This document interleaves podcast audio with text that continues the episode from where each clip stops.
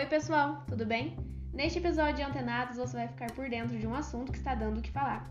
É isso mesmo, galera. Toda essa treta que envolve Felipe Neto e a família Bolsonaro. Seria crime ou liberdade de expressão?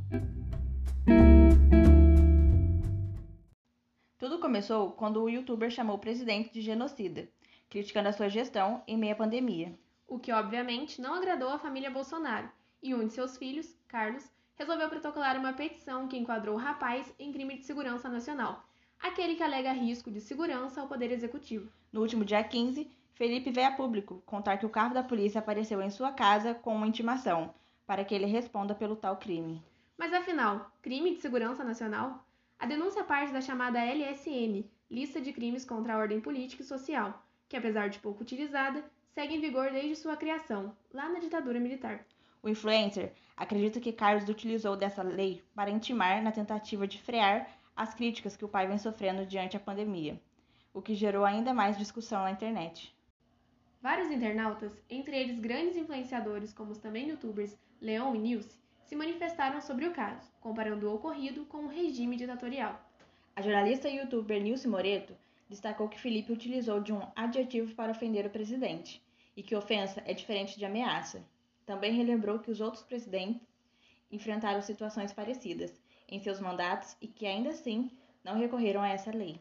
Já o comentarista da Jovem Pan, Rodrigo Constantino, enfatizou que Felipe comemorou a prisão do parlamentar Daniel Silveira, que passou por situação parecida, dizendo que, abre aspas, pimenta no olho dos outros é refresco. Mas isso já é assunto para um outro episódio.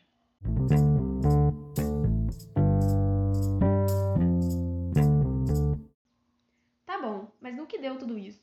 O presidente da OAB, Felipe Souza Cruz, classificou o processo como flagrantemente ilegal, não existindo propriamente um crime. Em decorrência disso, a juíza Gisele Guida suspendeu a investigação feita a pedido de Carlos. Segundo a magistrada, a suspensão foi realizada devido à ilegalidade da instauração desse processo. A defesa de Felipe Neto afirmou que recebeu com muita satisfação a notícia, alegando que a OAB não está apenas atenta a todo o absurdo ocorrido, como também já foi capaz de identificar a ilegalidade no procedimento. E não parou por aí.